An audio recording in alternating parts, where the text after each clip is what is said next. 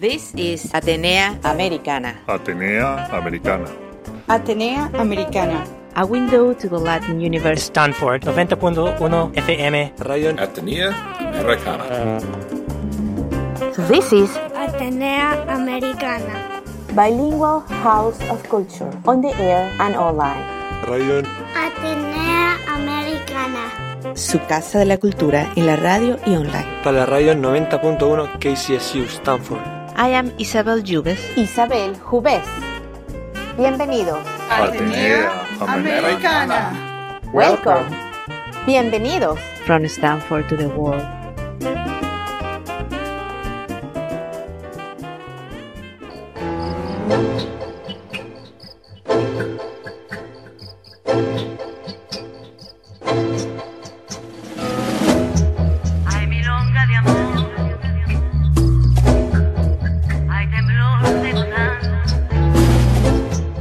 Vamos a tener un programa con nuestro columnista de Silicon Valley sobre el mundo de la tecnología e innovación, Daniel Caseles, el cual nos ha traído unos invitados para hablar sobre el salario emocional, que es lo que la gente puede ganar más allá de una compensación monetaria en un trabajo el cual les pueda hacer feliz.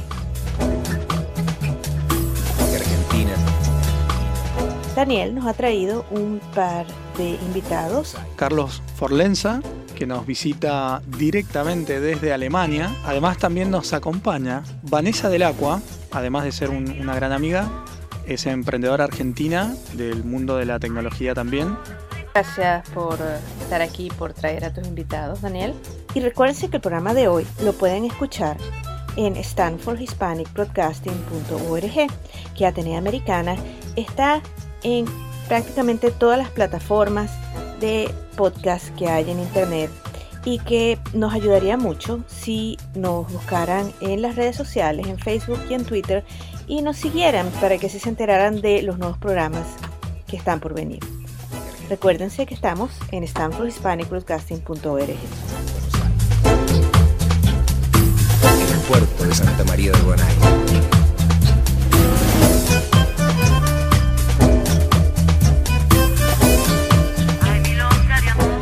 Estamos aquí en Atenea Americana y hoy tenemos otro de los shows con nuestro experto en tecnología, Daniel Caseles, que nos viene a acompañar y nos trae a un par de invitados muy especiales. Bienvenido de vuelta, Daniel, siempre aquí con nosotros en Atenea Americana. Bien, cuando dijiste nuestro especialista o experto en tecnología, pensé que te habías conseguido un columnista.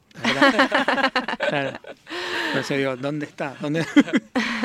Bien, gracias. Un gusto para mí de nuevo. Bueno, les cuento, eh, esta vez tenemos el placer de estar, estar acá con Carlos Forlenza, que nos visita directamente desde Alemania, a pesar de, de ser argentino y haberse desarrollado toda su carrera profesional en Alemania. Él está actualmente interactuando fuertemente con el Silicon Valley, con algunas empresas acá del, de la zona y trabajando en un tema muy muy interesante que es el tema del salario emocional. La formación de Carlos es bastante particular y a mí me encantaría que nos cuente él de primera mano porque la verdad que me resulta alucinante. Además también nos acompaña Vanessa del Aqua. Vanessa del Aqua, además de ser un- una gran amiga, es emprendedora argentina del mundo de la tecnología también y particularmente especialista en temas de Big Data en general. Bueno, eh, ante todo, gracias Daniel por la cálida recepción.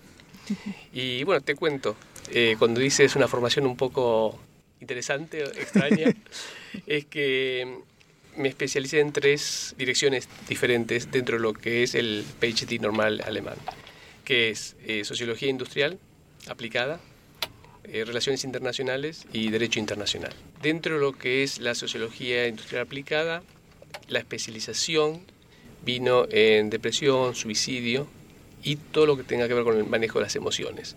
De ahí que terminamos en lo que hoy se conoce como salario emocional. Cuando hablamos de una aplicación más de negocios, más de industrial, todo ese baje de conocimiento se concentra en lo que hoy denominamos salario emocional. Ahora, una de las cosas que a mí me llamó poderosamente la atención es, viste que acá en el área de, de, de la bahía, o, o, en Silicon Valley, Nerland, o en, como uh -huh. lo queramos llamar, es, es, bastante frecuente encontrarte con PhD o, o, gente realmente muy preparada, pero en general orientadas al, al mundo de la investigación. Uh -huh. En el caso tuyo, Carlos, ¿qué, qué te llevó a eh, acercarte tanto al, al, a la industria, a la realidad, por decirlo de alguna manera? Bueno, como te acabo de decir, ya eh, el tema de por sí de la sociología industrial y de negocio tiene una orientación fuertemente a la problemática que se da en el segmento del, del business, en lo que es la historia industrial y eh, cómo se relaciona en la interacción con el hombre. ¿Mm? Entonces, ya la relación desde que comienzas el estudio con eh, la problemática hombre-empresa, eh, hombre-industria, eh, es lo que te acerca mucho al segmento Bien. de negocio. Más allá de la investigación allá de la o de la generación. eso se, se, da de base de que tiene que acompañarte, ¿no? Bien, bien, bien. bien. pero justamente el foco está colocado en el, en el practicismo de lo que te vas formando desde lo académico. Pero tengo una pregunta, ¿vos lo dirías que es más como investigación aplicada o es el roce con la realidad lo que termina generando después el conocimiento que se termina analizando y generando no, post observación? Que, te diría que es eh, no, conocimiento eh, aplicado a la realidad. Ah, bien. Tú trabajas con todas estas compañías multinacionales grandes, más que nada eh, europeas. Así, así es. O sea, en realidad yo trabajo para el Instituto Europeo de Capital Social, uh -huh. el eh, European Institute of Social Capital, uh -huh. que eh, implementa justamente una norma de certificación que se llama Work-Life Balance y que está fuertemente orientada a trabajar el salario emocional. ¿Por uh -huh. qué? Porque eh, lo que nos demuestra hoy el, los diferentes tipos de segmentos industriales y empresariales en todos los países es que el colaborador busca algo más que la mera transacción. Lo que es el salario como lo conocemos nosotros está bien, pero ya no basta. El colaborador está en una búsqueda constante de mejorar su calidad de vida. Uh -huh. Fuertemente las generaciones jóvenes vienen muy con esa demanda de decir, bueno, lo que es transaccional, vamos por hecho que tiene que estar resuelto, pero fuertemente tengo que orientarme a lo que me inclina mi pasión, lo, cómo hago para obtener una mejor calidad de vida. En la época de nuestros padres, ese nivel de concientización no era, no era fuerte. Hoy es una búsqueda constante en las generaciones jóvenes y nos guste o no, estas generaciones van a ser los directores de las empresas de ahora, del corto plazo. Entonces eh, vemos un gran dinamismo a nivel empresarial en prepararse a manejar estas variables como la del salario emocional. ¿Y tú ves alguna diferencia en, Europa o, en Estados Unidos? Pues por lo menos aquí en el área no existe eso del, del work-life balance, es muy difícil.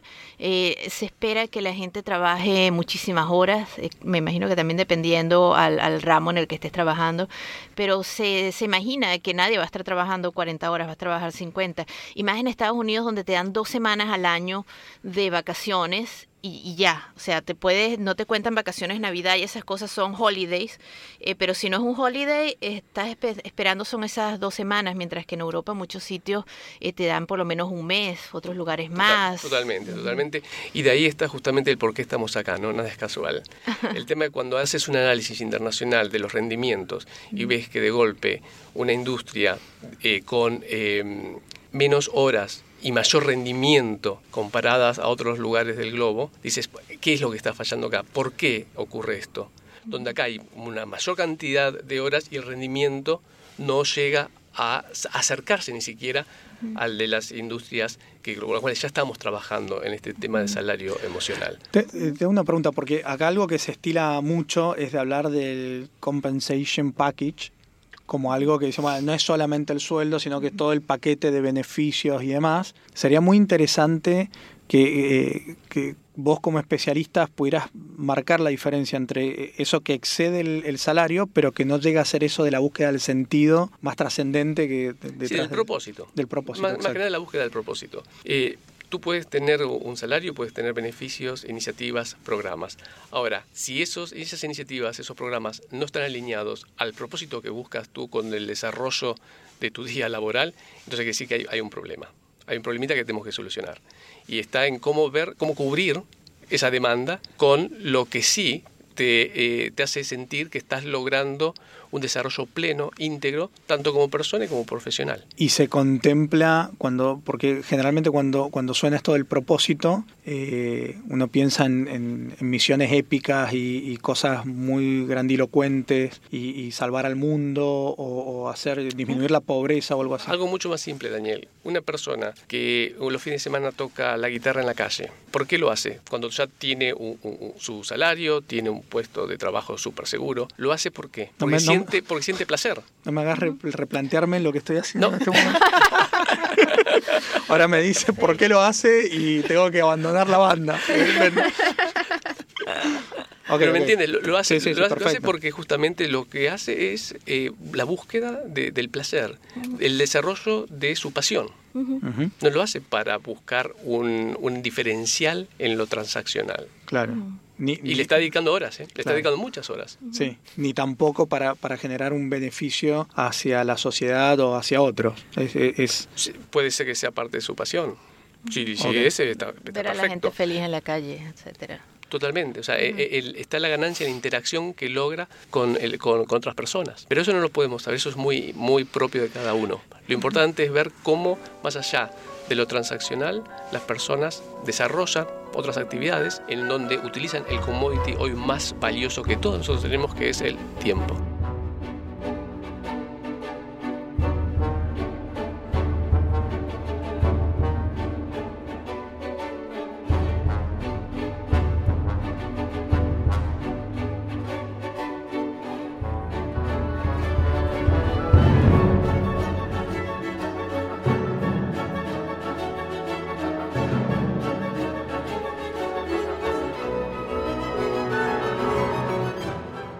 Recuerden que esto es Atenea Americana y que hoy estamos hablando de salario emocional desde la radio de Stanford y que este y todos nuestros shows se pueden encontrar en stanfordhispanicbroadcasting.org.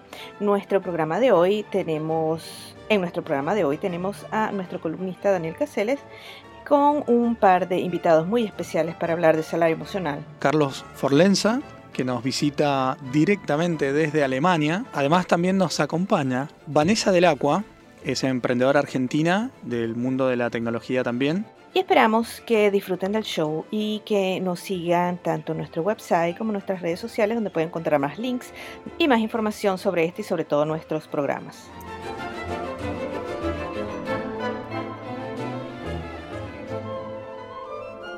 ¿Qué, qué tal esas empresas que, que se dan mucho en Silicon Valley? Creo que es como la típica imagen que muchos ven en Silicon Valley, no todas son así, pero hay algunas que son, donde te dejan, te hacen una oficina más divertida, eh, donde quizás hay gente que está en patines, te, traen comida o te pagan almuerzos, así no tienes que salir a- de la oficina, entonces, porque lo que quieren es que la gente esté todo el tiempo trabajando hasta las 10 de la noche. Entonces no te preocupes, te pagamos la cena, pero no te pares de tu escritorio una cena y traemos un chef y traemos todo y hay unas máquinas de café espectaculares y claro, puedes patinar de aquí al baño y después de aquí a la sala de conferencias, todo lo que quieras y puedes jugar, te sientas en una pelota de yoga para que te diviertas más mientras estás tipeando y trabajando hasta las 10 de la noche.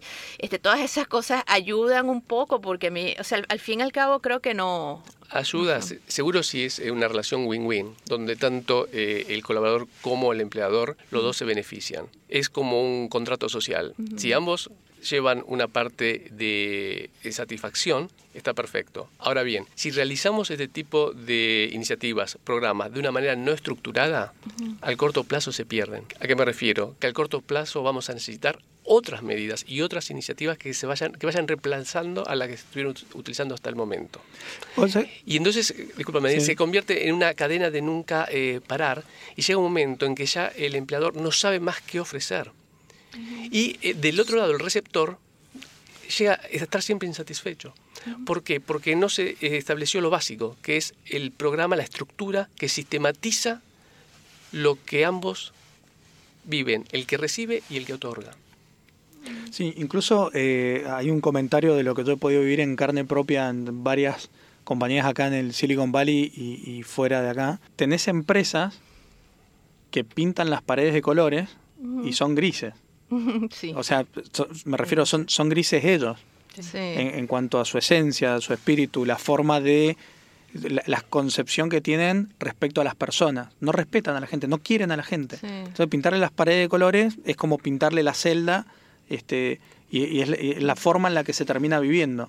Y otras empresas que no tienen tantos juguetes en la oficina, pero la gente se divierte y la gente se siente respetada y se siente valorada. Y, y- y tiene mucho que ver con lo- los las creencias que se tienen respecto a el equipo de trabajo, los colaboradores. Los valores. Exactamente. Los valores que vive adentro de, de la organización. Entonces, ¿por qué, es lo com- fundamental. ¿por qué comento esto? Porque digo, qué duro tu trabajo si de repente aterrizás en una empresa gris y te dicen queremos ser como la empresa de colores.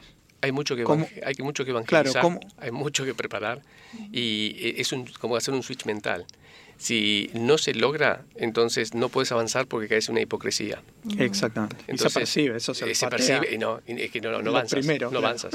Y del, del punto de vista nuestro, eh, tampoco avanzamos. Si notamos solamente que es un acto hipócrita, nos alejamos. Claro. No, no, no podemos avanzar. Sí, un- No una podemos cosa avanzar. que, que a mí me sorprendió cuando, cuando entendí cómo era el work-life balance es que, por ejemplo, el periodo son tres años. Eh, creo que para los que no estamos en el tema es un, un parámetro interesante ver que yo me lo imagino más como que llega Carlos, mira, ve, ayuda a proponer, los, los capacita, los evangeliza, pero claramente es un cambio cultural. Tres años de trabajo hasta que puedes decir está certificado eh, en Work-Life Balance. O sea, es, es todo un trabajo que hace la empresa y en estructura, en cultura, eh, es entender que, el- que la iniciativa tiene un sentido dentro de un modelo más complejo. Es que no es un ranqueo. A ver, para que entendamos, es un programa que hay que implementar, es un framework con módulos dentro de una metodología que nos lleva a un cambio de ver las cosas. No es que van a ser eh, mejor o peor, es una manera diferente de ver la realidad laboral y de cómo uno se desarrolla, tanto en lo profesional como en lo laboral. Ahora bien, como decía recién Vanessa, el pedido son tres años. ¿Por qué? Porque es lo que hemos aprendido en 15 años, que es lo que necesita una organización para lograr avanzar en esta nueva manera de ver y de vivir y de trabajar dentro de la organización. Claro, de cambiarlo de manera sostenible. Totalmente. Es como, como el desarrollo de los hábitos en las personas. Es decir, dieta dos días lo hace cualquiera. Imagínate que cuando comenzamos, lo primero que hacemos es un social due diligence, que es un diagnóstico, como lo, lo dice el concepto, un assessment para ver cómo estará la organización en el punto de partida, qué tan bien y qué tan mal está a lo que nos exige la norma de Work-Life Balance, en la cual te divide la organización en siete grandes categorías y la empresa tiene que responder con iniciativas y programas a cada una de ellas. Otro tema, hoy en el mundo, una de las principales preocupaciones de todas las organizaciones es cómo hacen para atraer y retener al mejor talento o al mejor profesional. Eso es aquí, en Japón, en Alemania, en todas partes. El desafío grande es qué logro como factor diferencial para que este colaborador se quede en mi organización, para que este colaborador opte por mi organización. Entonces, acá tenemos que ofrecerle justamente ese diferencial que va más allá de lo transaccional. Pues yo le va a dar lo mismo trabajar en A Claro. o en B o en C. Vos, vos sabés que estoy tan de acuerdo con lo que decís y tan en desacuerdo con la palabra retención. Esta- estas oficinas de, de retención de clientes, de retención de empleados y demás, pues la, la retención es claramente una, una situación de tironeo no deseada. Es decir, vos no quisieras retener a tu pareja, o quisiera que tu pareja quiera estar con vos. Y, y- y- y la imagen que a mí me genera la palabra retención de un tema de problema que tengo que haber tenido de chico, no sé, de- cuando me hacía pies en la cama, no, no, no sé muy bien.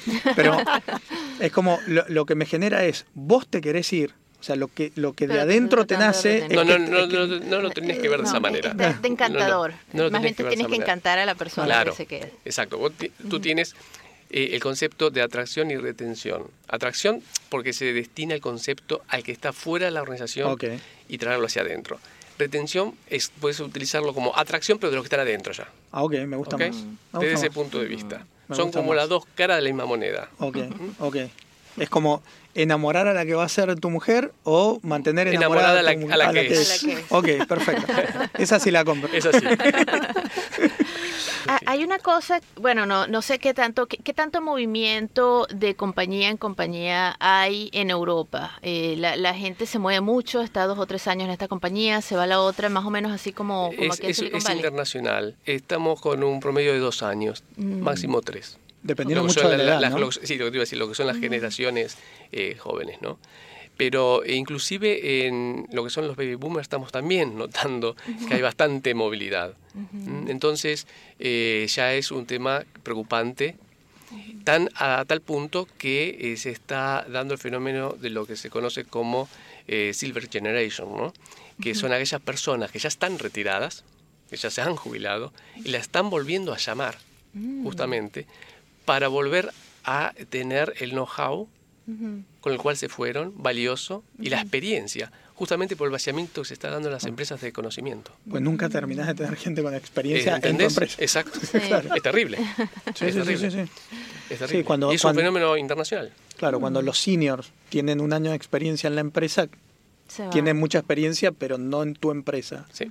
Y claro, es complicado. Claro, porque complica. aquí sobre todo que, que cada vez conozco más el proceso de, de, pas- de pasar, sobre todo en estas empresas de tecnología, eh, de encontrar a la persona que ellos creen que sea correcta y después entrenarla. Ellos no, no hicieron todo ese trabajo de hacer screening y estar entrevistando a una persona por dos o tres meses y volverla a entrevistar y después introducirla a la compañía y, y después entrenarla en cómo es el sistema de la compañía y después de meter todo ese dinero y tiempo a los seis meses esa persona sea para otra compañía. No, es no, una pérdida muy cara para Muy la cara. organización, muy cara, en todo sentido. Sí, entonces cuando después de que pasas y te, te, te metes a la compañía, ellos esperan que te quedes por algunos añitos ahí.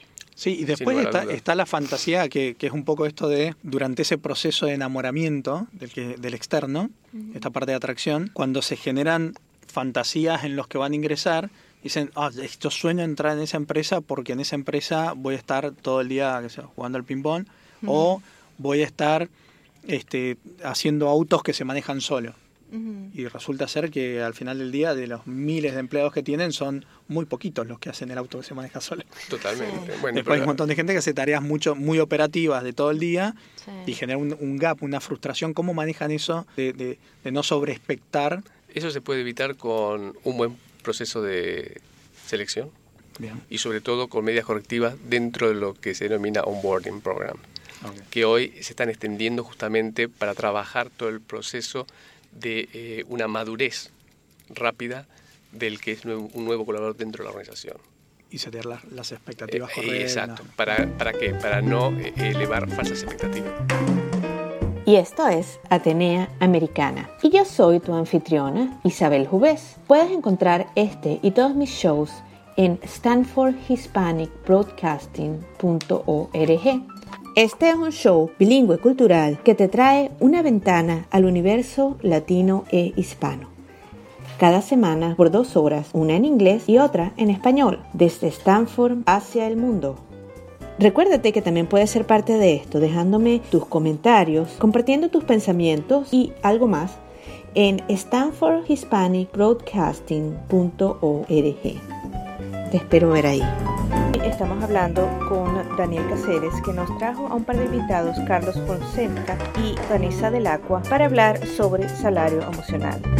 Ojo, lo, lo planteo con amigos de- del sector. Bueno, Vanessa, este, también conocemos gente que trabaja acá en empresas. Puede ser parte de esta cuestión cultural de quejarse, porque Ujú. siempre hay algo de que quejarse, o porque realmente empezaron con unas expectativas muy arriba y después no hay realidad que las cubra. Ah, Lo que- perdón, no es una opinión personal, pero creo que ahí también a veces lo que yo he visto es que hay una desconexión entre el objetivo del área que recluta a la gente y lo que es ya la parte de operaciones que maneja una vez que la persona, o sea, el objetivo del área de, de recruiting es que la persona entre, así que si le tienen que decir que, que va a poder a surfear todos los viernes y no trabajar, le va a decir eso y finalmente luego en la parte de operaciones Y- los proyectos necesitan horas. Y, y es un sistema complicado porque también el que está la ansiedad, el que está tratando de buscar el trabajo y, y de lo que la expectativa que tú quieres y, y dependiendo de qué posición y qué es lo que quiera o la posición de esa persona y de repente lleva seis meses sin trabajar en una área como esta que es uno de los lugares más caros del mundo y, y en realidad lo que sea donde venga por ahora. Eh, y después resulta que esa persona se quedó seis meses este, nada más en la compañía y apenas consiguió algo mejor se fue. O una persona que, o, o el de lo- en otro sentido, está muy bien en su otro trabajo, está perfecto y esta empresa entonces está tratando de, vente para acá, no te quedes allá, necesitamos un ingeniero tan genial como tú y tú eres maravilloso, eres espectacular. Y cuando se va para el otro lado, no le va muy bien, claro. sufre. Sí, sí, sí, cuando Entonces no- es, un, es un proceso complicado por los dos lados, Es tanto el que está buscando el, el- el trabajo como para el que está Es contratando. muy complicado. Por eso tenemos eh, mucha actividad. Claro, claro. Qué bueno que es complicado. Claro. No, no es tan bueno, es como el médico, ¿viste? Que, Claro. claro. él tiene muchos pacientes, pero en definitiva. No está tan bueno. Te hago una pregunta eh, en función de. Me estoy imaginando el tema del salario emocional y digo, llegará el día. Hoy, hoy yo puedo googlear y decir, bueno, un, un product manager, ¿cuánto cobra? Y me dice las- los, los rangos en los que un senior product manager o, o- o según el rango, eh, eh, como, como un benchmarking de lo que sería un sueldo promedio de las bandas dentro del mercado en un determinado lugar. ¿Llegará el día donde eso se pueda cuantificar a un nivel de poder hacer comparable? Es decir, esta empresa me ofrece mil como, eh, como paquete más dos mil de, De de salario salario, emocional. Estamos trabajando en eso. Estás tocando, un tema, estás tocando un tema más que actual, Ajá. porque Bien. justamente es el tema en el cual estamos eh, trabajando. Muy bien, cuando tengamos los resultados. Lo que estamos eh, trabajando en esto es lo que decíamos, poder eh, armar ese- esa fórmula. Una persona me, me estaba comentando, no hace, hace un par de semanas estábamos hablando de eso, de una aplicación que tenía en el celular que le recordaba, que no era un to-do list, sino que ponía cosas eh, en diferentes categorías, eh, vida personal, eh, ir al gimnasio, eh, ¿sabes? Eh, dependiendo de cómo tú lo, la persona lo clasificara, ir al parque o estar tiempo con los niños, o dependiendo de ciertas facetas de la vida, eh, contestar emails, eh, contestar email personal contestar email de trabajo, hacer ciertas cosas en el trabajo. Y esa cosa le recordaba que, bueno, si ya hiciste 10 minutos de esto, que es distra- distracción, entonces te eh, puedes seguir trabajando en lo otro. Recuérdate que tienes que hacer 15 minutos entre social o family o no sé qué, y, y te más o menos te, te ayudaba a recordarte de que no te quedaras trabajando hasta medianoche todos los días. Bueno, Qué pero fuerte. ahí te digo algo importante, Ajá. Que eh, no hay una fórmula, hay varias. Lo que tal vez para ti sea eh, work-life balance, sea diferente para mí. Tal vez que tu balance es, o- o puede llegar a ser 8 horas diarias de trabajo, para mí pueden llegar a ser 12. Y yo consigo mi balance con 12 horas Qué bueno en la oficina. No hay una fórmula única. Por eso, eso hay que tomarlo un poquito... Por eso hay gente que trabaja 15 horas por día Sí, y es feliz, y gente que, Eh, eh, que labura mediodía y está a las puteadas. Mira, Eso lo has dicho, Daniel. Así es, así es. Así es. No hay una fórmula única, somos todos Claro. muy diferentes y cada uno tiene su propio eh, biorritmo, también en lo que significa el salario emocional. Exacto. Sí. ¿Y qué te parece más valorable? Aunque como todo me imagino que es relativo. Eh, esta, o sea, muchas de las compañías tienen estas cosas que si fiestas de Navidad entre los compañeros para que entre ellos se, se interactúen y se tomen unos tragos y se sientan más felices, eh, o, hacen un picnic en eh, verano o cualquiera de estas cosas que, que son como para que eh, entre ellos se hagan más amigos y, y se vean no solo en el proyecto, sino se vean jugando ping pong o algo por el estilo. O que simplemente les digan a la gente, bueno, una vez al mes te, te, te damos una tarde extra para que te vayas a jugar pelota con tus hijos, en lugar de estar compartiendo y mirando la cara a tus coworkers.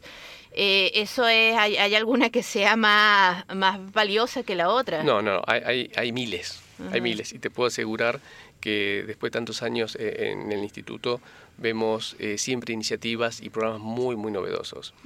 Eh, como algo, te decía, algo que te haya sorprendido así, que digas, qué raro esto. y No, no. funcionó, no, na- No, es que hay- son todas raras. hay muchas, hay muchas y sería injusto, digo, nombro una y no otra. ¿no? Hay muchas. Lo que es importante es lo siguiente, creo que el foco está en eh, que todas tienen que estar orientadas a que aumentar la, eh, el rendimiento, Ujú. el trabajo en equipo, mejorar el liderazgo, porque tampoco es que estemos en una iglesia, ¿no? Implementamos tanto salario convencional como salario emocional para que para lograr un mejor resultado. Claro. ¿Y cómo lo logramos? Con mayor rendimiento, con mejor equipo y con un mejor líder. Eso es lo que no tenemos que perder de foco. Pero yo no lo puedo lograr si la persona no está plena. Si la persona no viene cada día, o sea, ¿cuál es el, el objetivo? Que vengan a trabajar al instituto, porque yo te puedo hablar de lo que es el instituto, que vengan a trabajar apasionados. porque una persona que viene a trabajar apasionada eh, eh, trabaja mejor.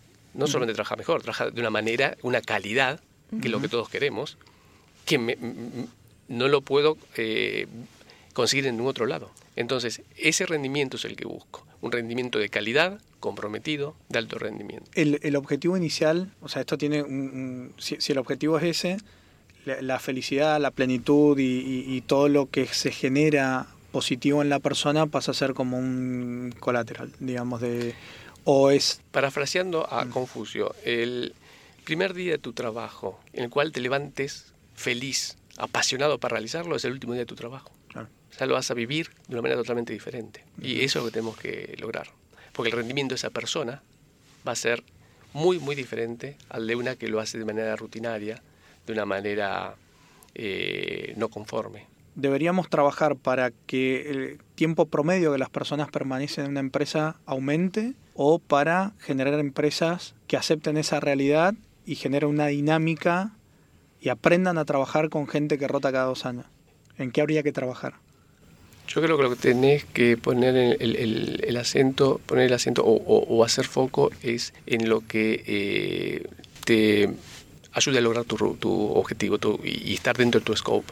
En el sentido de si logras un mejor resultado y un mejor objetivo con gente que esté feliz y, y realizando una excelente labor dos o tres años, entonces tenés que adaptar la empresa para esa realidad. Puede ser que no sea así y que logres tener un, un, eh, un sistema dentro de tu empresa donde la gente opte por quedarse muchos más años, que sería lo ideal por el tema más que nada de lo que hace a- a- al desarrollo de la inversión en la gente que hace la Ah, empresa. ok, desde esa Ok, desde esa perspectiva. perspectiva es mejor tener un, eh, un grupo más eh, homogéneo, apuntar más a una estandarización, una homogenización del grupo humano.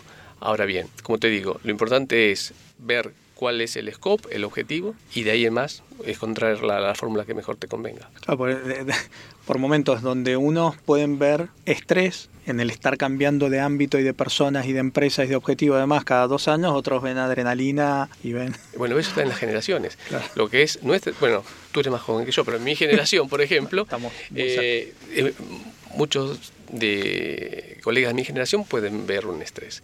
Eh, cuando lo ves en las generaciones eh, jóvenes, Los lo ven los millennials. o los Z, como los que vengan, Sí.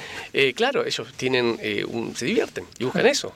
Dicen, no, yo ya, ya conozco, quiero conocer algo nuevo. Tengo ah, muchísimas anécdotas muy divertidas, muy divertidas, de empresas que han invertido en búsquedas muy caras, porque quisieron tener a realmente gente de un nivel A ultra super, y eh, estas personas en, en una presentación ante la dirección, eh, dos días antes desaparecen. Tratan de buscarlos, piensan que están enfermos o les pasó algo y renunciaron cuando el, el Departamento de Recursos Humanos no tenía ningún indicio de que lo habían hecho. Le dice, ¿pero cuándo has renunciado? Te mandé un SMS.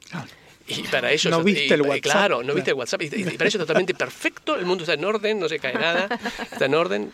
Y, y para mi generación es, es un no-go, o sea, es wow. ¿no? Y me, dice, y me decían, Carlos, no guste o no, esta gente va a estar en dirección de la empresa dentro de poco. O sea, tenemos que nosotros prepararnos para estas generaciones. Bueno, lo bueno es que va a estar por poco tiempo.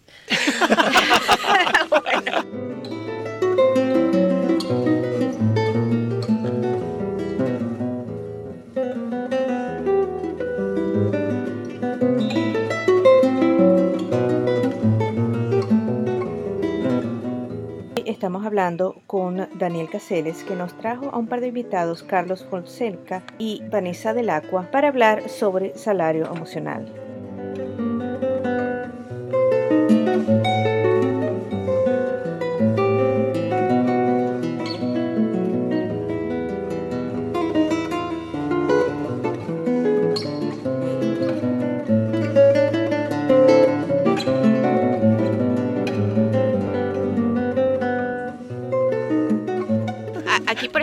Pasado, de- desde que yo vine a Silicon Valley, por dos burbujas que han explotado y depresiones económicas y han vuelto, donde hoy la gente está muy feliz con sus hijos en su colegio y todo perfecto, y mañana agarran y eliminan 500 personas y devuelve y, y, y como hacen aquí, bueno, eh, sobre todo porque son empresas que, manejan data, que los llama a la oficina del jefe donde los pueden llamar cualquier día y después vienen dos personas de seguridad y lo sacan y esa persona no se puede ni acercar más a la computadora ni nada. O sea, te sacan como que a- después del almuerzo y, y son historias que uno escucha. Entonces, claro, eh, tú estás en una empresa grande donde la gente hace eso y la actitud de, le- de los empleados que se quedaron va a ser diferente. O sea, Y el día que me voy te envío Bueno. un WhatsApp y, y ve a ver si consigues a alguien más. Mientras que tú le hiciste eso a mi coworker hace seis meses, pues ¿cómo, te, ¿cómo quieres que yo te pague igual si esto tú me lo puedes hacer en cualquier Claro, pero momento? no confundamos revanchismos, claro, con eh, interpretaciones actuales de una realidad diferente Claro. debido a, a una generación. Son cosas muy diferentes, ¿no? Claro, es verdad. Pero ¿no crees que parte de esa nueva generación son los hijos de, de- de esos padres que dejaron la vida por una empresa y, y no sintieron nunca que ese salario emocional fue pagado y, y de repente dicen, no, esto no tiene sentido? Sí, muchos, sí, sí, sí, sí, sin lugar a dudas. sin lugar a dudas, sí. Digo, sí. de- de alguna manera esa generación, ese desapego... Otra anécdota es eh, un director de una empresa muy grande en telecomunicaciones me dice, Carlos, eh, estoy, me siento mal porque justamente el fin de semana teniendo una cena con mis hijos, les decía que qué feliz yo me pudiese sentir si me entero que ellos el día de mañana quieren trabajar donde yo trabajo, Oh. ¿no? haciendo lo que yo hago, o por lo menos cerca al área que yo trabajo. Porque, ¿Por qué? Porque uno le desea a sus hijos lo mejor. Lo mejor. Entonces se supone que donde yo estoy es lo mejor. Unánimemente, los tres hijos dijeron, ni loco. Tra- traduciéndolo, Ni- claro, dijeron loco. loco. No, ni loco, ¿no? Lo he escuchado. Sí, me- me- me- mi esposo justamente estaba hablando la semana pasada con otro compañero de trabajo y bueno, mis hijos todavía son chiquitos y van a la oficina del papá y están fascinados por todas las computadoras y los laboratorios y, y- tienen una cocina donde tienen cereales y se hacen sándwiches y tienen para ellos eso es lo mejor, o sea, hacer- hacerse los cereales y los sándwiches. Y está hablando con un coworker de él, con otro amigo y sus hijos ya son teenagers, ya, ya son adolescentes. Y el, el papá le dice, bueno, ¿y por qué no estudian computación? Y ¿qué? ¿Qué? Ni, ni, ni a ver si por casualidad termino trabajando en algo como que tú trabajas. ¡Qué vida tan horrible! Eso- Bueno, Bueno, pero- eso está muy, muy alineado a lo que te acabo de contar, esto ¿no? es, es, eh, para mí es natural y tiene que ver con eh, si vos te has criado escuchando la queja eterna y permanente. Por esta insatisfacción eh, en tu trabajo y de repente un día se te ocurre decir, chicos, ¿por qué no hacen lo que, lo que yo hago? Y nada, esa invitación se contradice con, con el mensaje que estuviste dando durante años de la vida que llevo, no es la vida que, que quería o no es la que me gustaría. en Daniel, en parte sí, pero también eh, debo decirte que desde el punto de vista psicosocial, estas generaciones jóvenes, como te decía, en parte sí, puede ser, pero no nos olvidemos que eh, los hijos son más parecidos a la generación que pertenecen Que lo que que al- vivieron con Exacto. Estamos hablando con Daniel Caceres, que nos trajo a un par de invitados, Carlos Fonseca y Vanessa del Acua, para hablar sobre salario emocional.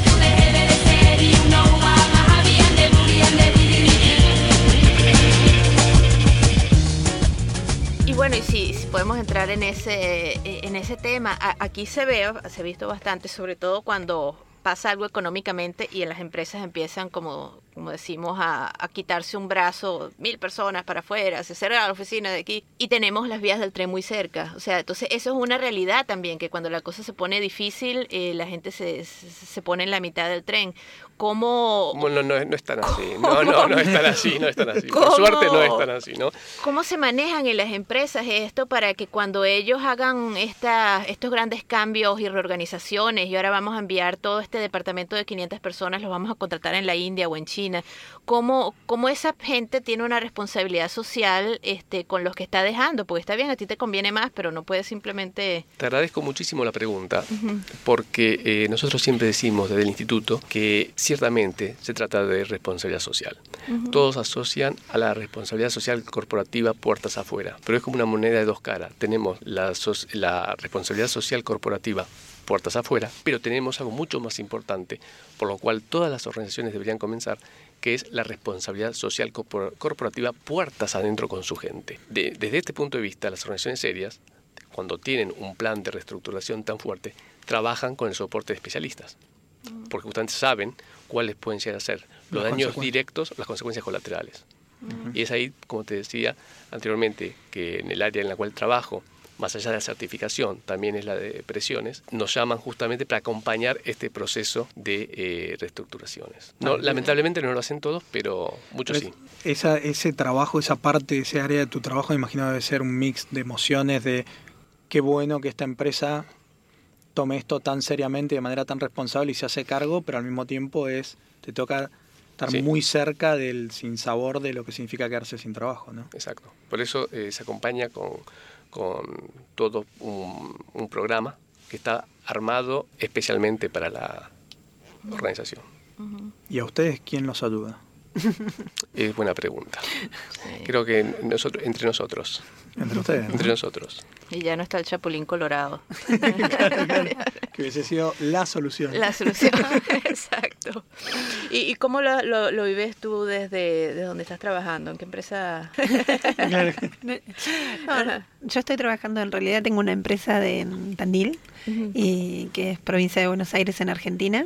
Eh, estamos hace nueve años y hace dos años eh, históricamente nos dedicamos al desarrollo de productos para clientes, para terceros, y en un momento eh, hacía mucho sentido eh, mantener esa parte del negocio, obviamente por una cuestión de, de estabilidad de la empresa, pero empezamos a desarrollar productos para internamente.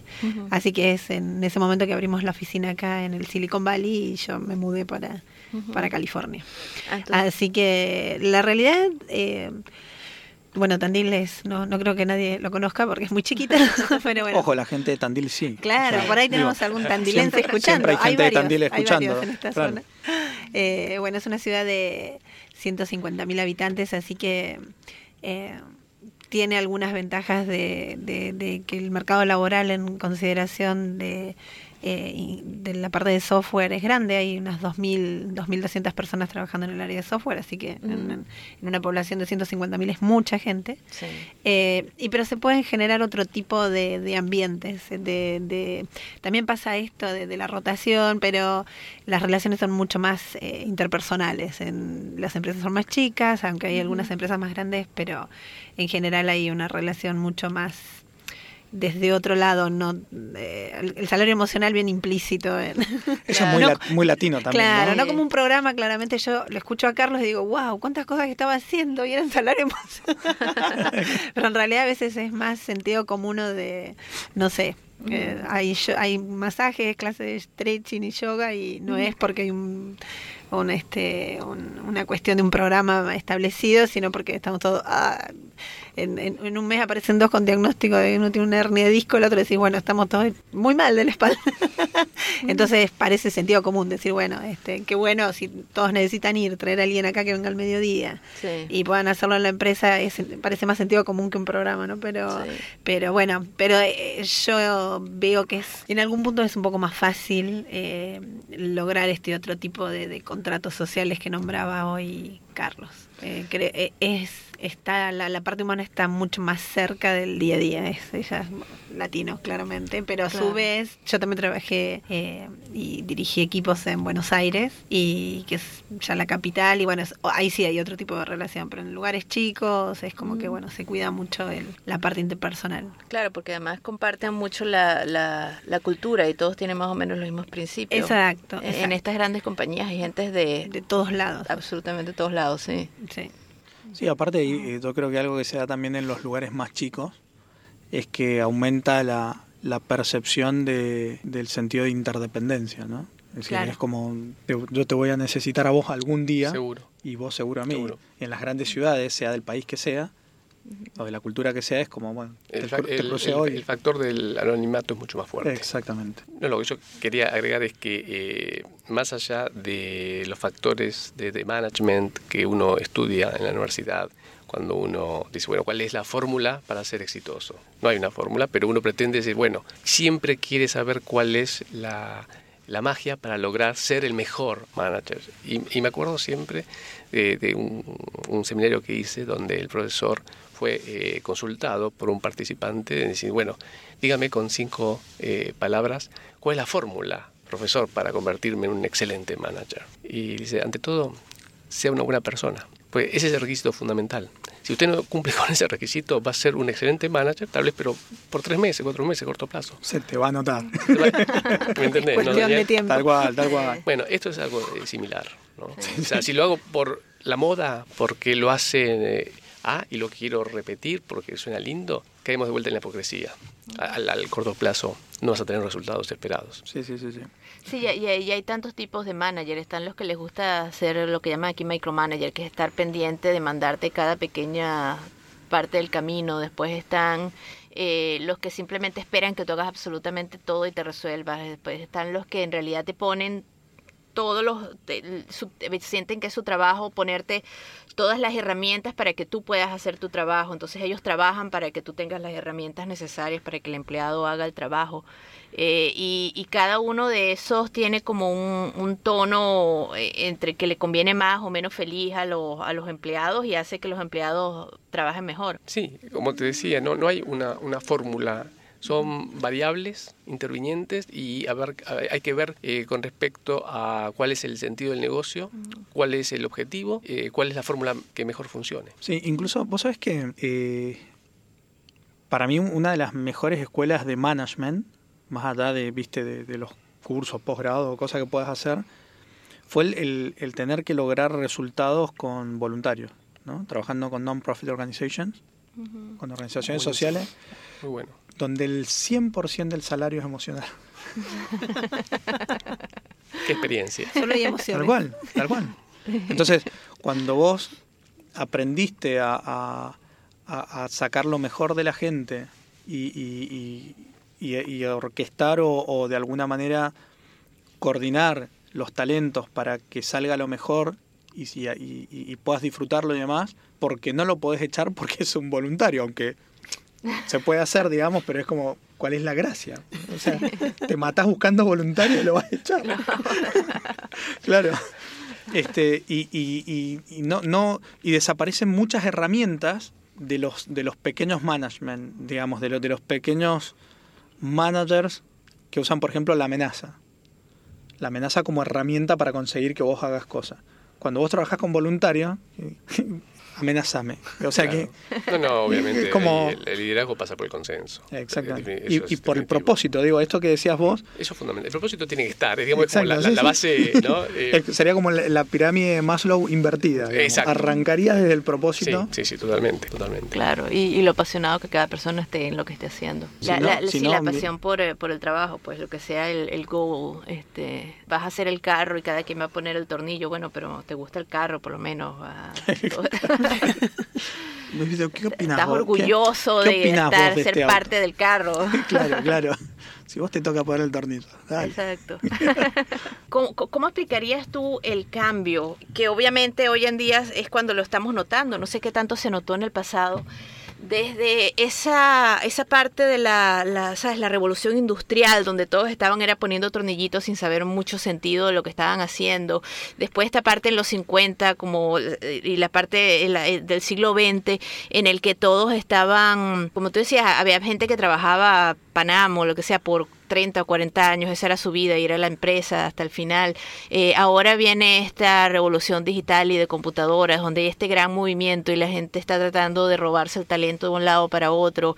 Eh, gente se muda de un país para otro para estar en una compañía en particular, eh, pero está como, es, es sumamente dinámico. Nadie, nadie, o sea, no mucha gente empieza a trabajar a los 25 años y se imagina que se va a retirar a los 65 de la misma compañía. Es todo un cambio social, ¿no? Que cómo, cómo se manejaba esa, ese salario emocional durante los últimos 150 años y esto es, es- ¿se ha aprendido algo o es algo completamente nuevo? Creo que todo conocimiento es una suma de, de experiencias, más aquel que vamos incorporando a través de variables nuevas, pero obviamente la experiencia cuenta muchísimo. Lo que yo te diría es que, bien como decías con respecto a que es muy dinámico, vamos evolucionando y vamos evolucionando culturalmente. Y es parte de la evolución.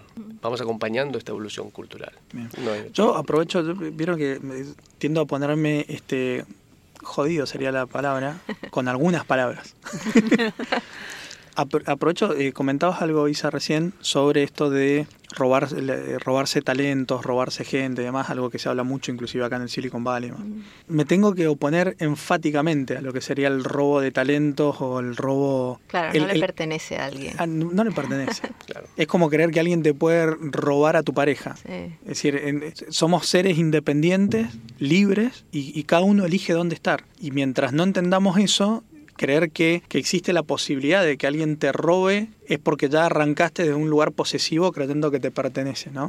Me Entonces- encantó, me encantó. Sí, es así, eh, Daniel. Por eso hablamos mucho de atracción. Exactamente. Porque si no caemos en lo que estás diciendo y, y hoy en día parte de esa evolución cultural es que sos libre Claro. en forma y en pensamiento. Tal cual. Entonces se resalta en las organizaciones el aspecto de atracción y retención, pero de vuelta, como te lo expliqué anteriormente, la atracción hacia adentro. Perfecto. Bueno, eh, muchísimas gracias. Ha sido sumamente interesante y eh, enriquecedor un poquito hablar de, de esto, que es como la otra parte de, del día a día y del trabajo del día a día, eh, que, que- que es importante, ¿no? Para todos sobrevivir la vida moderna. De, de hecho, si tenés alguna duda de si el, el salario emocional existe. No estarías escuchando este programa si no fuera cierto. Sí, exacto. ¿Me permites, les hago una pregunta? Sí. ¿Y ustedes están apasionados con lo que Oh, hacen? Sí, Sí, sí, sí. sí, impresionantemente, sí. ¿Y a los que escuchan? Ah. Les dejo la pregunta. Eso es lo lindo de la radio, que en realidad por ahí ya hace rato que nos dejaron de escuchar. Viste, si vos estás en un auditorio Ajá. y estás dando una charla y la gente se empieza a levantar y se va, te empezás a sentir mal. Esto, esto es un placer. ok, muchísimas gracias. No, Realmente ha sido ustedes. un placer que hayan, se hayan hecho el tiempo para, para visitarnos y compartir la experiencia más. Gracias Carlos, gracias Vanessa. Gracias a ustedes, muy amables. Muy amable, gracias. And this was Atenea Americana. Atenea Americana. Stanford 90.1 FM. Radio Atenea Americana. A window to the Latin universe. This is Radio Atenea Americana. Bilingual House of Culture, on the air and online. Su casa de la cultura en la radio y online. para la radio 90.1 KCSU Stanford. I am Isabel Jubes. Isabel Jubes. Vuelve pronto. Atenea Americana. From Stanford to the world. Remember to come back soon. Ciao. See you later.